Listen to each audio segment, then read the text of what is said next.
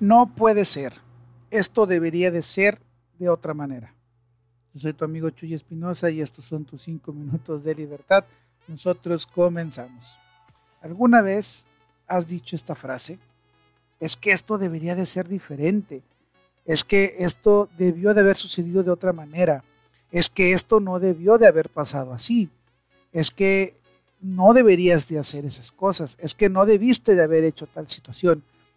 Bien, los deberían, los debería, y todo este tipo de comentarios vienen de un suceso que ya sucedió.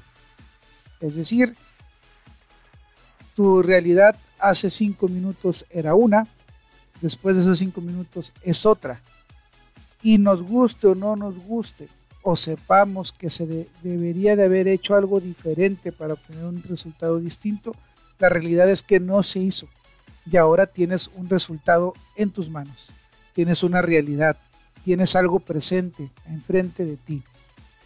Esto pasa mucho en el trabajo. Se supone o suponemos que la gente va a hacer lo que le corresponde hacer o lo que deberían de hacer.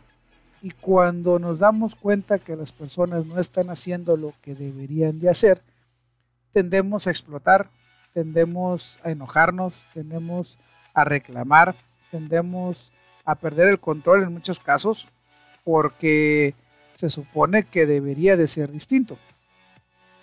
Pero la realidad es que ya tenemos en nuestra vida otra realidad, que no es la que deberíamos, sin embargo es la que tenemos. Y aquí es cuando hay que aprender.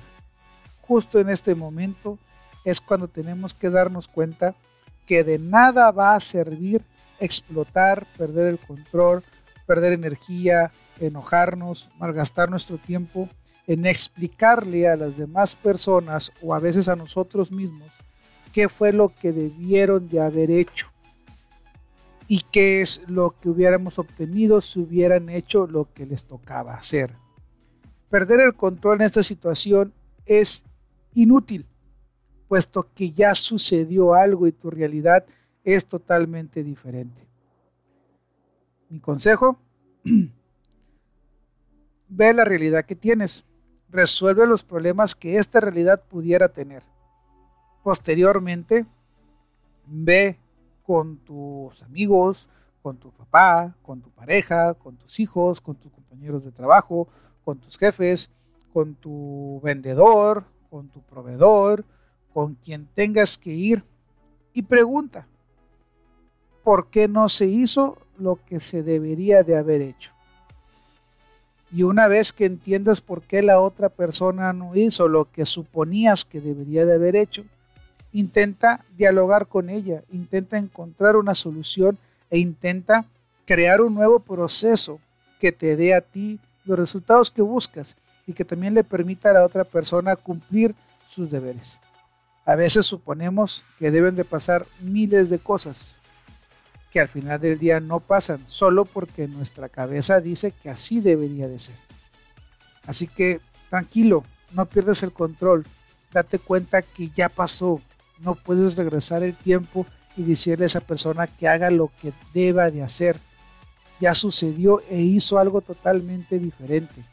¿Qué te toca ahora? Entender la realidad por la que estás pasando, resolver cualquier situación que puedas tener por esta realidad y continuar. Obviamente el continuar puede ser con este consejo que te doy, dialogar, investigar de qué manera podemos hacer que suceda lo que deba de suceder pero no des por sentado que las personas entienden, saben, comprenden o piensan igual que tú y van a hacer lo que tú crees que deberían hacer.